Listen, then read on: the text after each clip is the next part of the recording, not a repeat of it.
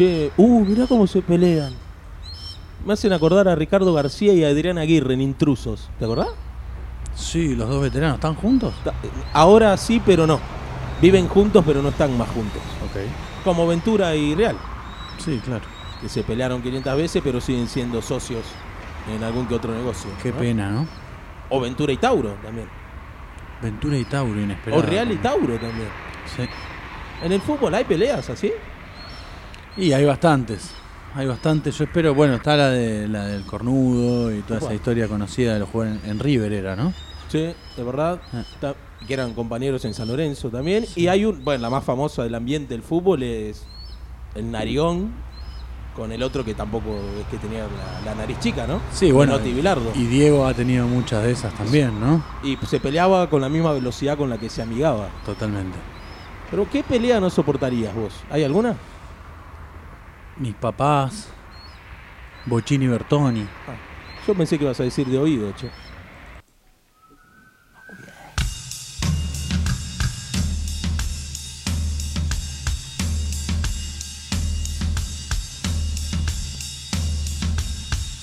Maybe I don't really wanna know how you got in girls. Cause I just wanna fly.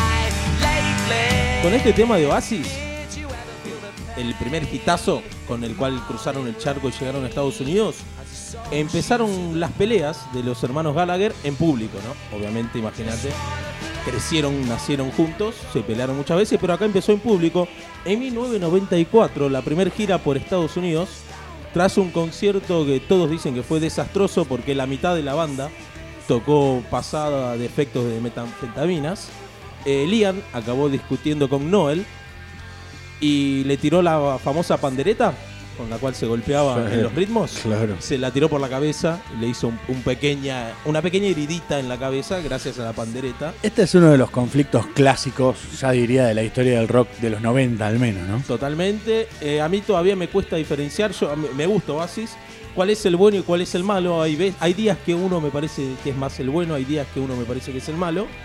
Eh, ambos hoy en día solistas. Y te traje acá tres o cuatro eh, de las mil peleas, una especie de repaso, para mostrarle también qué los unió hace muy poco tiempo que te va a gustar. Hay A algo ver. que los unió. Dale, espero. En 1996 iban a hacer el famoso Unplugged de, de aquella cadena que antes pasaba música y ahora reality shows. Y pronto a- me parece a dejar de existir a este pronto. O ser reality TV y, y le dejan la M. Eh, en el inicio, Noel sale al escenario y dice: Liam no estará hoy con nosotros porque tiene irritada la garganta. Se excusaba ante el público para avisarle: Che, falta uno, no, no se preocupen, porque era el cantante. O sea, mucha gente iba a verlo a, a Liam. Pero no pasó eso, porque Liam se puso en el palco, en el escenario, con su noviecita modelo de aquel momento, y le gritaba entre tema y tema barbaridades a su Ah, hermano. Re enojado. Pero barbaridades, eh, cantas como el pipi pipi, etcétera. Y también, obviamente, en camarinos, cuando se volvieron a cruzar. Bueno, se plantea algo piñas. particular que es, es- es la relación entre hermanos también, ¿no? Es tan apasionada, pero suele ser conflictiva más allá de- del amor que siempre existe, ¿no? Totalmente. Y aparte uno piensa, che, qué bueno tener una banda con tu hermano. Muchos casos también pasa que hay bandas de familiares que se dividen el lado familiar, como que, que se hace un grupito de la familia y, los otros le terminan con bronca. Acá pasó al revés. Acá la división era a partir de, de Liam y Noel. En el 2002, Liam se pelea con un policía en un pub de Manchester, de Múnich, perdón. Y el muchacho de Manchester termina en el hospital con la cabeza abierta y no pudo presentarse en el show. Tuvo que salir a hablar su hermano. ¿Y qué dijo? De lo que le pasa a este muchacho, lo único que me preocupa es que pueda cantar de nuevo. Solo me interesa su voz. O sea, el hermano estaba No importa hospitalizado por pelearse con la policía de visitante, con toda la pica que hay, Inglaterra-Alemania, y él solo se preocupaba por la voz de su hermano. Picante la familia Gallagher, que hay un par de Sí, hermanos más. nunca entendí bien hasta dónde, eh, por- porque no soy un gran conocedor de, de la historia de la banda, ni siquiera de la obra de, de los Oasis, hasta dónde todo eso era verdad o después ya se terminó convirtiendo en un, en un personaje que, que tuvieron que mantener para ver si salían de gira o no porque estaban peleados y todo. Yo les recomiendo a vos, Federico, después de, de esto, que mires Supersonic, el documental de Oasis. Bien. Yo pensaba lo mismo hasta que vi ese documental y, y se odian de verdad. Qué buena época de documentales musicales que estamos viviendo. Sí, señor. Sí, señor. De hecho, pronto podemos recomendar algunos en nuestras redes, de.oído en Instagram. Nos pueden escribir ahí. Y la última pelea te traje como Oasis. La última pelea cuando existió Oasis. En pleno camarín previo a un show, imagínate, París, 30.000 personas. En París esperando para ver Oasis. Cayó Liam borracho, se peleó con Noel y le rompió la guitarra a Noel. Se pudrió todo, se suspendió el show y le tiró un ya no eres mi hermano.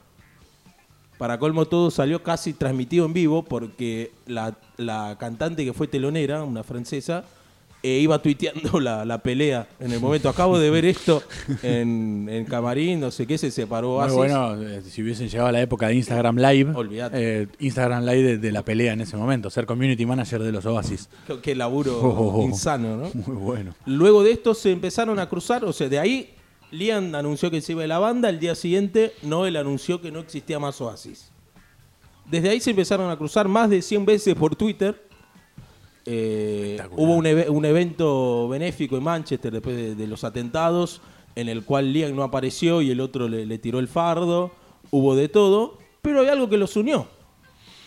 Hace muy poco tiempo, en 2021, hace muy poco tiempo, no sabemos cuándo van a escuchar esto, pero fue la despedida del Kun Agüero del Manchester City. Claro, figura máxima de la historia de- del, del ciudadano, como le dicen, ¿no? Recordemos, los dos fanáticos del Manchester City, y aparecieron en el video de despedida del Kun Agüero, no juntos, pero ya era un hecho. Eh, la gente ya se miraba, ¿viste? En Hay la que ver si se siguen en. Instagram o no, pero por lo menos aparecieron los dos en un video, cosa que no es habitual. No es para nada habitual, totalmente. Y Noel dejó una puerta abierta, dijo que solo volvería a tocar con Oasis si le dan 20 palos libras.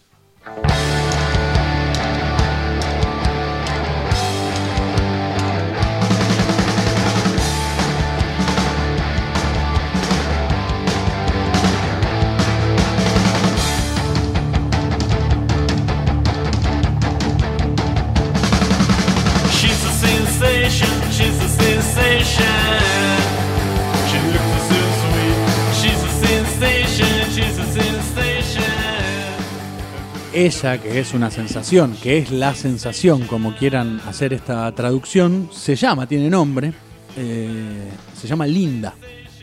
Linda, en esta época, eh, en esta hermosa Nueva York de fines de los 70, eh, no vamos a, a- describir nosotros esa Nueva York, que ya está descrita en tantas películas, en tantos libros, en tantas cosas. Linda era en ese momento la novia de Joey. Joey. Joey, por supuesto ya todos pueden imaginar de quién estamos hablando, estamos hablando de Joey Ramone. Qué fácil para todo compositor de, de canciones que enamorarse de una linda, ¿no? Y en esa época se ve que era un nombre habitual porque recuerdo muchos casos de, Linda McCartney. de novias de artistas de rock o algo que, eh, que, llevaban ese nombre. Bueno, vos estás diciendo a, Linda McCartney. Bueno, Joey vivía una relación de amor casi en esa época adolescente, podemos decir, o, comenzando la adultez, 19 años más o menos. Y le dedica a Sensation, una de aquellas viejas canciones de los Ramones. Pero parece que muy metida en el universo de la banda y todo, Linda comienza a entablar una relación muy cercana de amistad con Johnny Ramone, con el otro eh, líder o cara de los Ramones. ¿no? Esa relación termina algunos años después con un casamiento. Va, no termina en realidad. O sea, se casa, pero no se casa con Joey. Con se Johnny. casa con Johnny.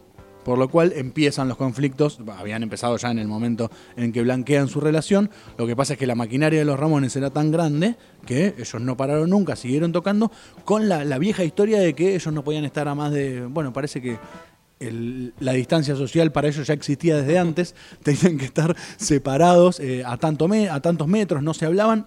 Así todo, la carrera de los Ramones fue muy extensa y muy larga. Eh, Joey, algunos años después, en, un reconocido libro que recomendamos también, que se llama On the Road with the Ramones, eh, en, en el camino, en la ruta con los Ramones, dijo, Johnny cruzó una línea, destruyó la relación y la banda en ese momento. Esto llegó a límites como, por ejemplo, cuando muere Joey en el año 2001, Johnny ni siquiera existe al funeral de su ex compañero. Ni siquiera una carta, ni siquiera nada. Aparte, como Ya había años, décadas. Ya había pasado mucho tiempo, todo. Lo cierto es que la, la diferencia, por lo menos conocida por esta historia, entre Linda y Joey y posteriormente y Johnny, fue una de las diferencias, pero lo cierto es que había una diferencia política entre los Ramones, muy curiosa, que por ahí aquellos que están muy fuera del mundo y dicen los Ramones, punk, punk rock, anarquismo, no future, toda esta historia, bueno, no, nada que ver con eso, ninguno de ellos. Ah, nada que ver. No, nada que ver. Había una diferencia política muy grande entre ellos. Principalmente, Johnny Ramone era un militante republicano en, en la extrema derecha de los republicanos, que ya por sí son derechos, de la extrema derecha, a inclusive miembro de la famosa Asociación del Rifle de los Estados Unidos, que tanto se habla. Bueno, Si supieran dónde usaban sus temas, ¿no? Tremendo. Eh, al punto que cuando, muy tarde, pero lo- los incluyen a los Ramones en el Salón de la Fama del Rock and Roll, por ejemplo, Johnny agarró el micrófono, iba a agradecer y cerrando el texto dice, Dios bendiga al presidente Bush y Dios bendiga a América. Tiempos de eh, George W. Bush. Hasta se habló en algún momento que Johnny Ramone aparecía en los Wikileaks que salieron hace algunos años como posible candidato en las listas de George Bush cuando fue el, eh, el enfrentamiento electoral, vamos a decir, con, con Obama, ¿sí? Mira. Para darle fuerza a la lista de Bush casi que parecía derrotada. Qué locura. Y Joey, Nada que ver. demócrata, obviamente, en ese lado. Voy a, voy a leerles, por ejemplo, alguna declaración de Joey Ramone que dice, el en esa época, el país está espantoso.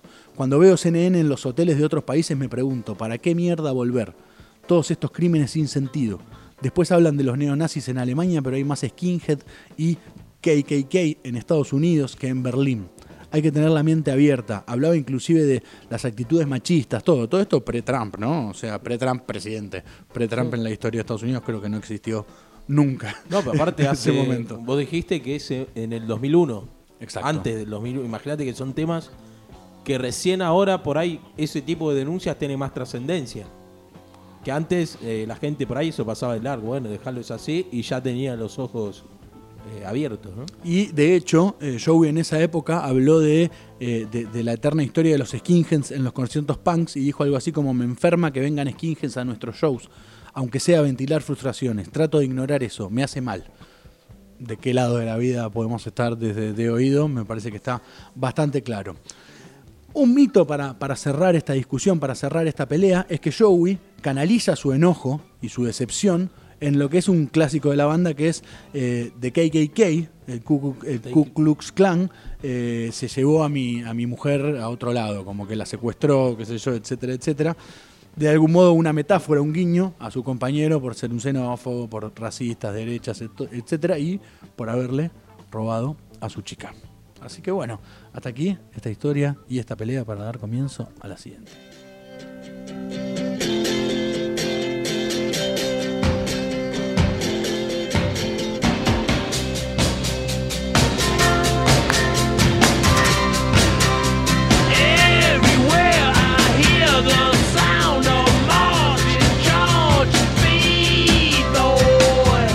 Yo creo que el que no está bailando ahora no tiene sangre en las venas.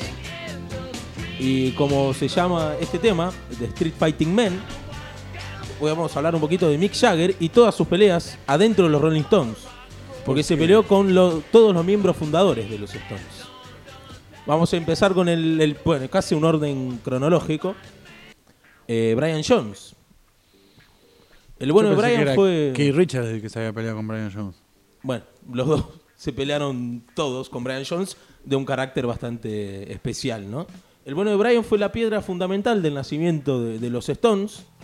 Mientras más crecían los personajes de Keith y Mick, se fastidiaba a Brian, no le gustaba mucho que, que no ser el centro de atención. Caracúlicas en el escenario y algunos cuantos berretines fuera hicieron que Mick and Keith los Twins eh, decidieran despedirlo de, de la banda de la cual él formó. Él creó, digo, perdón, peor. Bueno, eh, lo cierto es que Brian se había metido en toda esa, en toda la locura de la lisergia y todo eso, ¿no? Brian ya, o no, sea, no quiero decir que, que Richards y Jagger todos no, sí, todos también, pero él desde otro lado, más el- comprometido tal vez y comprometiendo hasta su cuerpo. por lo que cuentan, Brian se escondió en la, en la lisergia para empezar a faltar a ensayos, no aparecer en los recitales, etcétera, tener actitudes feas. De hecho, se, se han agarrado a piñas unas cuantas veces eh, los muchachos.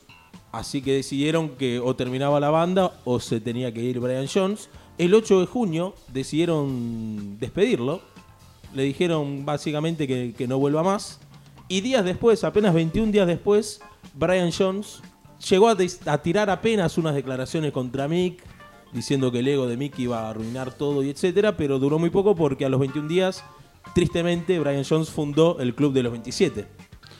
Y los Stones aprovecharon para hacer un concierto histórico en el Hyde Park, ¿no? a beneficio con una, una carta medio eh, contradictoria de inclusive el señor Mick Jagger, pero bueno, siempre aprovecharon las betas para hacer negocios los, los Stones. Están los, a está, quienes amamos. está ese concierto publicado en DVD en todos lados y en una época cuando los DVD salen se conseguía muy barato y es una joyita espectacular. Y los Stones recrearon ese concierto, de hecho, un tiempo después, También en DVD. en el mismo lugar y como siempre hay un. DVD. Siempre hay un DVD de los Stones, ¿no? ¿Vos te pelearías con Charlie Watts? Yo creo que debe ser la persona, debe estar No. Cachito Vigil y Charlie Watts como las personas más buenas del mundo. Para mí, si vos no le molestás, no le hablás, no le decís nada, Charlie Watts solo se dedica a tocar su fil de, de tambor y nada más. No es lo que hizo Mick Jagger en 1984 en Ámsterdam. Se habían juntado los tres para hablar del futuro de la banda, etcétera. Obviamente, Mick y Keith se fueron de, de jirafa, imagínate, en Ámsterdam.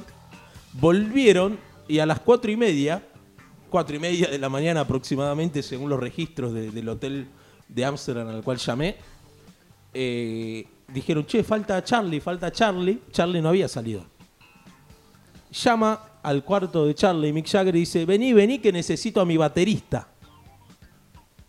Charlie, Mío. viste, Charlie muy prolijo, se vistió, se, se mojó Me lo un poquito imagino el con un, con un eh, pijama de, de esos tipo camisa y escocés, obviamente. Se lo sacó todo, viste, muy prolijito. Se sacó, se puso el pantalón, la camisa dentro del pantalón. Subió al cuarto donde estaban, donde siguieron la, la noche de lujuria. Lo agarró a Mick Jagger.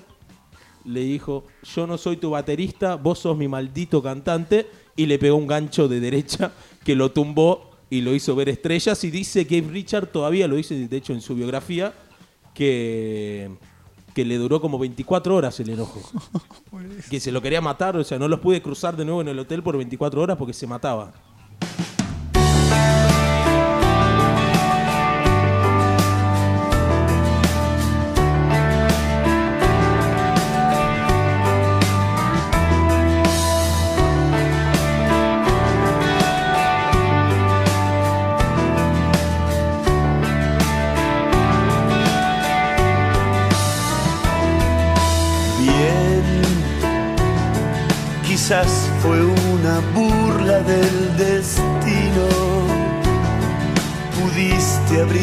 Puerta equivocada.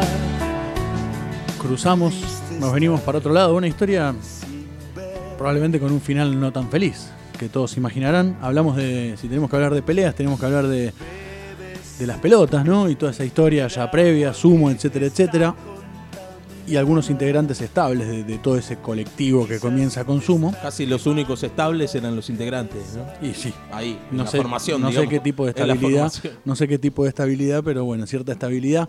Eh, vamos a hablar, por supuesto, de Alejandro Sokol, ¿sí? Eh, y esa relación tan desgastada de tanto tiempo, un indomable, un verdadero héroe de- del rock de antes, digamos, eh, indomable, sustancias, adicciones, etcétera, pero lo cierto que fundamental para la estructura de la banda por el aporte de algunas eh, canciones, algunas composiciones, y me parece para mí principalmente por, por su la potencia de su voz, me atrevo a decir, uno de los mejores cantantes de rock and roll, de, ese rock, ¿no? Más, más podrido, más de guitarras que, que pueda haber existido. Creo que junto, bueno, si bien Cordera no, no era un cantante de ese tipo de rock, pero hablamos de esa generación, eh, no tengo dudas que Sokol fue uno de los mejores de toda esa generación.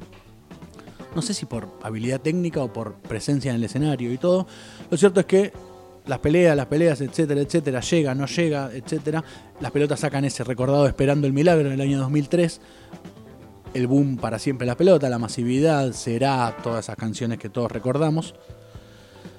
El disco Basta, en algunos años después, en el año 2007, con algunas participaciones también históricas de Sokol cantando, como eh, la canción del buey, sigue andando como un buey, siento luego existo, bueno, muchas de esas canciones que cantaba Alejandro, y a partir de ahí comienza a desaparecer de los shows, a llegar cada vez menos a los shows, muchas cuestiones así.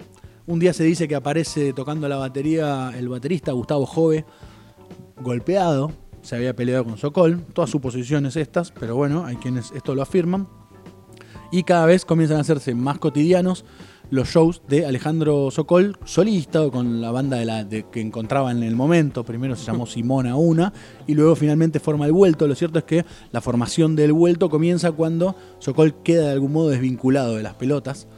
Eh, Sokol tiene un accidente de tránsito y queda un poco rengo, con una pierna rota. Todo recuerda un concierto en el viejo Teatro de Colegiales, hoy llamado Teatro de la B, Teatro Vorterix, eh, donde Sokol aparece con muletas y canta todo hasta que finalmente la banda decide Ponerle fin. ponerle fin a la relación con eh, Alejandro Sokol. Me imagino desde el lugar de Dafuncho, un verdadero amigo, más allá del resto de los compañeros, un amigo de, de- de algunos años más que el resto de los compañeros.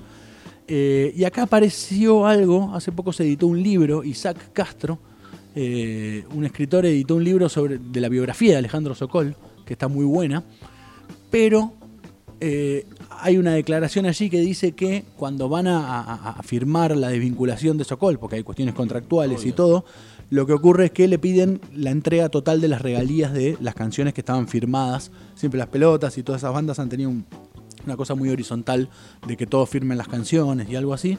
Le piden las regalías de esto. Lo cierto es que hace algún tiempo eh, Germán Dafuncho da una nota a Gillespie que la recomendamos, búsquenla, eh, y dice que todo eso es mentira, que eso es un invento de este escritor.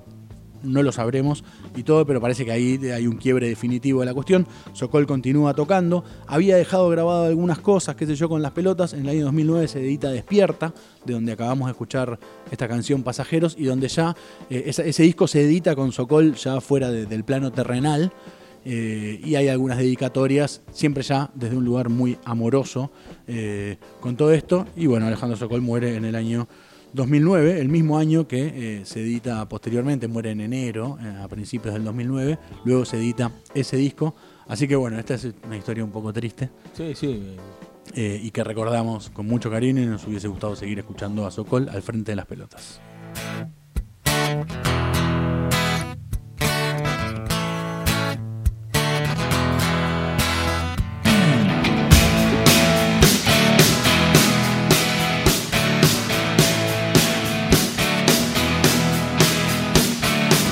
Y ya que me preguntas, te diré que sé lo que es tener 14 años y estar muerto.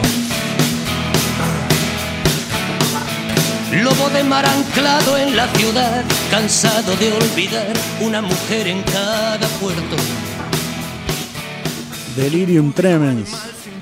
Sabina Páez, Sal y Pimienta, enemigos íntimos. Me parece que ya desde el nombre eh, había algo destinado a lo que iba a pasar, ¿no? ¿Lo pusieron antes o después de, de juntarse? No lo sabemos, eh, suponemos que antes. Sí, sí, porque destino. inclusive estaba la gira planificada, todo. Suponemos que antes, porque bueno, de eso se trata eh, estas relaciones extremas. Y este Delirium Tremens, eh, algo problemático iba a ser todo. Entonces, ya de- desde el nombre del proyecto, la canción que, que- que está sonando de fondo, ustedes recuérdenla porque va a ser un key fundamental que a, que a priori yo desconocía de esta supuesta pelea entre Sabina y Páez, entre Páez y Sabina. Eh, a priori, ¿qué creíamos todos? Bueno, la lucha de egos, dos tremendos fenómenos. eh, Es difícil porque era La bohemia de uno, la, la- la- la fineza de otro para hacer algunas cosas. Es difícil porque uno piensa ponerle Fito, supo ser segunda guitarra mucho tiempo, segunda guitarra en el modo segundo piano, si querés, segundo teclado mucho tiempo, hasta que muy temprana edad fue Fito, ¿no? Porque fue tecladista de Charlie, etcétera. Sí, sí, sí. Y, y Sabina ya era, o sea, eran dos cabezas de, de continente casi a mucho, nivel mucho musical. y más para planificar una gira, Claro. para planificar una gira internacional y, y a esos niveles. Lo primero que hay que decir en esto, y es lo que nunca queremos dejar de decir más allá de a veces hablar de estas cosas, es que es uno de los grandes discos de la historia de la música en español, eh, sin ninguna duda, desde la lírica, desde lo musical y principalmente quien pueda volver a escucharlo, porque de hecho durante mucho tiempo estuvo medio descatalogado y todo, ahora por suerte se puede conseguir hasta en vinilo. eh, el audio que tiene ese disco es realmente gigantesco desde todo punto de vista, así De que hecho. por favor presten la atención. No hay un noticiero que cuando llueva no ponga Llueve llueve sobre mojado. No hay Bueno. un noticiero que no. Ahí me estás dando el, el primer eh, key de, de la pelea, la parte que yo desconocía, porque hay cuestiones de mujeres, bueno, hay, hay mil historias en torno a esto. Pero hay algo que tiene que ver con Llueve sobre mojado y ese videoclip, que todos recordaremos en, en épocas de videoclip, eh, que tiene que ver que, bueno, medio que habían pactado que Fito elegía al director de- del videoclip de Llueve sobre mojado y Sabina elegía al director de Delirium Tremens, esta canción que acabamos de escuchar. Como que habían decidido que esos iban a hacer los cortes, difusión y todo. Fito siempre se, se supo, se conoció como alguien más metido en el en la parte videográfica. Sí, sí, de hecho, posterior a esto, hace, hace su, una de, sus Sabina- primeras películas y todo. De Sabina no sé si tiene pasión por lo audiovisual. No, pero es un apasionado por, por el arte, Ah. por los direct en general, bueno, por la poesía. Todo, todo esto es previo además a, a, la, a, a la recuperación, vamos a decirlo de ese modo, de Joaquín Sabina, ¿no? No, po- porque a veces, por ahí viste en las peleas de egos. Bueno, si vos lo querés poner, yo también, aunque yo no tenga idea, pero yo quiero poner lo mismo que vas a poner vos. E- Ese capricho. Acá la pelea fue por el director, parece. Parece que Sabina había elegido a un tal Luis Carrillo. A Fito no le gustaba por algún motivo. Se dice que había habido una cierta colaboración de este director eh, con la dictadura argentina y que, y que Fito esgrimía eso. Lo interesante de estas cosas es nunca saber verdaderamente qué había pasado. De oído. De oído, tocar de oído. Fito declaró alguna vez, hubo un pacto de caballeros de que la cuestión quedara en la intimidad. Creo que Joaquín no rompió el pacto. No voy a refutar lo que fue emitido por la televisión porque no quiero perder la elegancia. ¿Qué fue lo emitido por la televisión?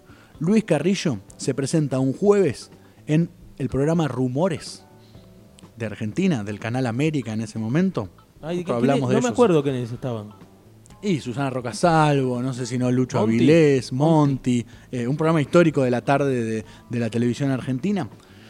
Y el director, de, el, quien iba a ser el director de Delirium Tremens, del, del videoclip de Delirium Tremens, eh, lleva una carta, un poema, a los Sabina, unas décimas, no sé cómo catalogarlo, que Sabina le había escrito a Fito y le había entregado una copia al señor Carrillo. Él lo lleva y lo, lo expone en la televisión. Por eso era algo del ámbito privado, que Sabina, a modo de, de carta, de poema, le había dedicado a Fito. Vamos a leer algunos fragmentos, por ejemplo. Querido Rodolfo Páez, así se llama. En horas inoportunas me han ido llegando algunas noticias que se las traen, y como vuelan y caen sobre terreno abonado, voy señores del jurado a contestar enseguida para vendarme la herida contando con el pasado. Bueno, dice, sabes bien que no intervine por respeto en tu rodaje, no quise hacerte chantaje ni soy crítico de cine, ya demostrando que por supuesto iba por ahí la cuestión. Y el palito de yo no soy como vos, crítico de cine. Bueno, claro, exactamente. Ten- y bueno, sigue, es muy largo todo. Y dice, tengo que empezar de nuevo para escapar del abismo, decidir por mí mismo sin contar con nadie. Chau, Fito, afuera. Debo atreverme si me atrevo a demostrar lo que digo sin pretensiones ni testigos, con aire nuevo en las pilas y la conciencia tranquila. Desde este, tu íntimo enemigo. Es más largo el texto, por supuesto, Pero no los vamos a aburrir con eso. Cerrando con íntimo enemigo, es una gran venta para el disco. una gran ambigüedad. Lo cierto es que, bueno, por supuesto se cancela la gira de presentación de eso. Ese disco nunca tiene presentación. Como decíamos, es un disco que estuvo descatalogado durante muchos años. Curadas o no algunas heridas, ellos se vuelven a encontrar en Madrid, por lo menos públicamente. Sabina participa junto a Fito de un disco que edita Fito en Madrid llamado No sé si es Baires o Madrid, un disco en vivo. Fito Piano. y Fito Madrid. Piano, Madrid e invitados. Sí. Ariel Roth, no recuerdo si Los Pereza, bueno, un, un hermoso disco. Ocurre todo eso y cantan Contigo, aquella gran canción de Sabina que eh, muchos grandes artistas han dicho es la canción que hubiésemos querido escribir. Se lo escuché a Andrés, se lo escuché al mismísimo Fito y que nunca hubiésemos podido, que solo podía haberlo hecho Joaquín. Y luego en Argentina, en un concierto que hace Sabina en la Bombonera, iban a hacer dos conciertos. La primera noche se iba a dar que llueve sobre mojado, la iban a cantar juntos. Ya todo el mundo sabía que eso iba a ocurrir. Ese primer concierto, un temporal de los más grandes que vi en la ciudad de Buenos Aires, las pantallas volando, todo, se suspende a la segunda canción o una cosa así, porque en la boca, imagínense la bombonera, lluvia, tormenta, inundación, etcétera, etcétera, concierto suspendido, viento, vi volarse las pantallas, me acuerdo todo, concierto suspendido, no se da eso, Justo por lluvia encima. justo, lo cierto es que eh, se da al otro día. Y de esta forma queda zanjada aparentemente la discusión. Lo cierto es que era otro, o por lo menos de- desde lo discursivo y todo, era otro Sabina. Otro Fito no sabemos, pero era otro Sabina. ¿Te, ¿Te puedo proponer un cambio de juego para este final? Dale. Eh, ¿Con qué cantante música popular te o sea, yo te regalo un golpe con un cantante de la música popular argentina, rock, folclore, tango, cumbia, lo que quieras. Te regalo uno. ¿A quién le das? O sea, le- lo tenés que usar sí o sí, ¿eh? A Sartorio. No sé si alguna vez teníamos que mencionarlo en este programa, pero a Sartorio, sin ninguna duda. Me ganaste, ¿eh? Sí. Me ganaste de mano, así que tengo que elegir otro. Eh, voy con el Dipi. Bien, perfecto. Lo, lo ponemos dentro del arte. Al Dipi sí, vamos a respetar todos los artes, ¿no? Todos los, todo, toda la música es arte. Perfecto. Bueno, y de todos estos casos, eh, me pare- el de los Ramones me parece el más significativo. Sí, señor, porque parecía que era solo por, por la sensación, ¿no? Sí. Y al final era por el... Había una guerra política y demás, así que es mi caso preferido del día también.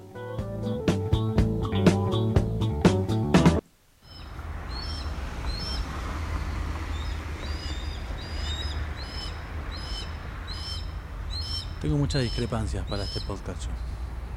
Si querés, nos vamos a las piñas. No sé si a las piñas, pero no sé si tengo ganas de seguir haciéndolo.